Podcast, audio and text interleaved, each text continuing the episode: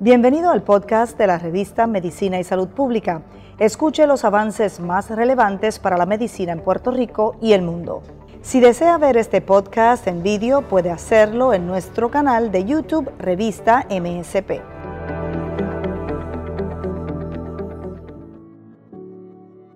Etiología de la esquizofrenia. Alteraciones de la estructura encefálica, por ejemplo, el aumento, adelgazamiento de la corteza, reducción del tamaño del hipocampo anterior y otras regiones del encéfalo. Cambios en la neuroquímica, especialmente actividad alterada de los marcadores de la transmisión de dopamina y glutamato. Aunque la esquizofrenia rara vez se manifiesta en la primera infancia, los factores de la infancia influyen en el inicio de la enfermedad en la edad adulta.